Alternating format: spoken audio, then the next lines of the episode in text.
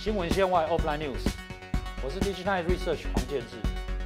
那我们继上次第一次我们介绍过了中国新基建所涵盖的范畴之后，然后第二次呢，我们有针对就是说中国的三家电信业者，他们如何通过五 G 来支持新基建。那今天来跟大家报告的是，呃，有关就是所谓的中国的网络巨擘这边，他们如何在新基建的建设里面呢，如何来做布局。我们大家都知道，就是说，其实整个呃中国大陆他们这边呢，在所谓的网际网络服务这边非常发达，所以因此造就了所谓的有 BAT 三家三大电信业者，也就是特分别是啊百度、阿里巴巴跟腾讯。那其实今天除了这三家业者之外，另外也会跟大家分享，就是有关京东哦，它虽然是做电子商务起家，不过目前来讲的话，他们在所谓相关的一些呃 Internet 服务的布局上面呢，也是相当的一个积极。那第一个，首先呢，我们来看说这些电网络巨播业者怎么样来支持这个新基建的一个发展哦。那第一个我们要分享的就是有关腾讯这边。那腾讯等于说是，呃，一开始新基建的政策一发布之后，它就非常迅速的跟随着整个大陆中央的一个政策，提出所谓的一个它对于新基建支持的看法。那腾讯这边的话，它目前规划出来就是说，希望它未来五年哦，它希望能够斥资超过人民币五千亿元。那大家可想而知，是说对于腾讯来讲的话，它其实最大部分是在所谓的云计算的部分。可实际上呢，云计算不只是一般的一个云计算而已哦。其实对腾讯来讲，它现在还发展到所谓的一个五 G 网络这边，并不是说腾讯要发展这个五 G 的一个去布网。最最大重点就是说，腾讯希望说，基于五 G 网络的一个特的基础建设来讲，它怎么样在上面发展一些各式各样的应用。另外呢，呃，这个腾讯来讲，它把物联网也列为一个重点，而且它在物联网的发展上面呢，它不只希望说只是发展应用而已，它希望说连物联网底层的一些所谓的一个即时的一个呃作业系统这边，它也可以做有所琢磨。那第三个重点来讲，就是所谓的人工智慧。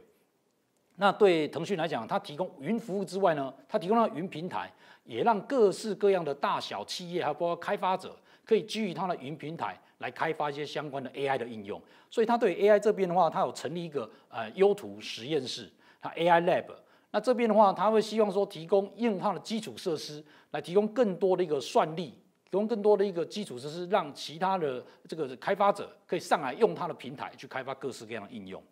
那最后一个呢？其实腾讯这边也提到，就是说它也要做所谓的产业基地，也就是属于整个新基建里面呢比较属于软性的一块。它怎么样去支持所谓新创，能够基于他们的这个产业基地来开发各式各样的应用，然后来产生一些新的一个服务模式、商业模式出来。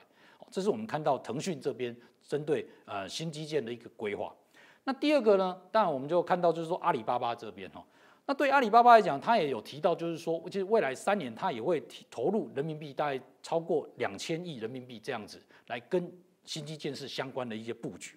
那对于这个阿里巴巴来讲，它有两个重点，一个就是所谓的他们叫做深基础。那怎么样子把基础做得更深呢？那对阿里巴巴来讲，他们希望说从作为的云作业平台这边有所琢磨。也就是说呢，他们希望能够除了一般的提供最基本的储存的一个云服务之外呢，他们能够提供一个云作业系统，能够让开发者可以做一个相关应用的一个开发，而且他们要提高所谓硬体自研的一个比重。我们可以了解到，就是说现在大陆很多业者哦，在受到整个呃美洲贸易战哦以及整个科技战的一个影响之下，其实他们对都时时刻有这个警觉，也就是他们希望说。在自己的硬体里掌握度能够提高，越高越好。所以虽然他们只是做服务，但他们希望能够提高对硬体的一个控制力。那第二个重点呢，对阿里巴巴就是所谓的后中台。那我们知道说，其实最近呢，因为疫情的关系哦，有一些什么会议相关的软体都很流行。但是在大陆呢，前阵子最流行的就是所谓的钉钉这个平台。那钉钉它现在目前我们看到它很类似是一个会议平台。可实际上呢，未来来讲呢，阿里巴巴希望把钉钉这个平台呢提升到一个战略位置，也让它不只是一个所谓的会议平台而已，它可能是一个企业在运作数位转型的时候一个非常重要的一个核心平台。它用它这个钉钉平台能够开发各式各样的应用，企业也可以基于钉钉这边，它可能会开发开放未来的一些 API，能够让各企业呢来做相关的一个应用。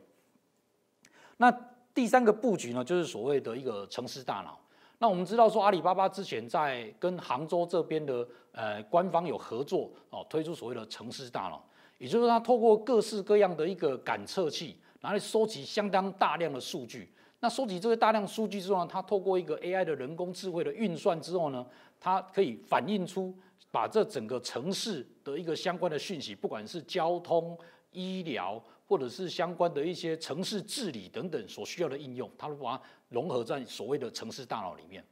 那阿里巴巴也希望说，通过这样子新基金的计划，它的呼应的角度就是说，推出所谓的城市大脑三点零这样子的一个计划。好，这是以上是有关阿里巴巴。那接下来我们看到百度，那百度呢，它目前来讲呢，它我们还没有看到一个比较具体的有关新基建这边的支持。不过对百度来讲，它非常重要一点就是说，它核心战略在于说产业的智慧化。所以呢，它会推出一些智慧政务、智慧医疗、智慧金融等等。那另外一方面呢，对百度来讲非常重点，就是说它要加强部署在中国各地的一个资料中心，就包括说，呃，这个在整个华北、华东、华南以及西北这边的全面的一个覆盖。那特别它有一些超大的云计算中心也会开始的陆陆续续的开工，好。那我们也看到说，其实百度另外的话，百度也有在 AI 这边也有所琢磨。也就是跟其他的一个云服务业者来讲也是一样，就是说他希望说通过他的云，然后再加上相关的 AI 发展的一个基础设施，然后让让更多的企业能够基于百度的一个服务来开发 AI 的智慧运算的一个服务。那最后我们看到是京东，那一般来讲，大家对于京东的印象，它可能就是以电子商务起家。可是他通过电子商务这边，他也发现到说，其实他在整个交易量大了之后呢，其实他在所谓的一些呃，新基础建设的一个支持上面啊，它也需要做出相对应的。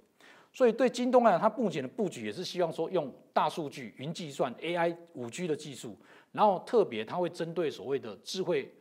供应链以及智慧物流这边的一个基础来发展一些新的一个服务出来。所以我们可以了解到说呢，它在二零二零年将会投入新建所谓的一个无人仓库，那这个会将会带动非常大的投资。就如同在美国的亚马逊一样，哈，它会透过说大型的一个物流仓储的一个设计，那这个物流仓储它就是一个整合性的科技的一个火力的展示。它除了硬体的一个建设的一个部件之外，它相关一些软体背后的一些数据的运算也要陆陆续续都带进来。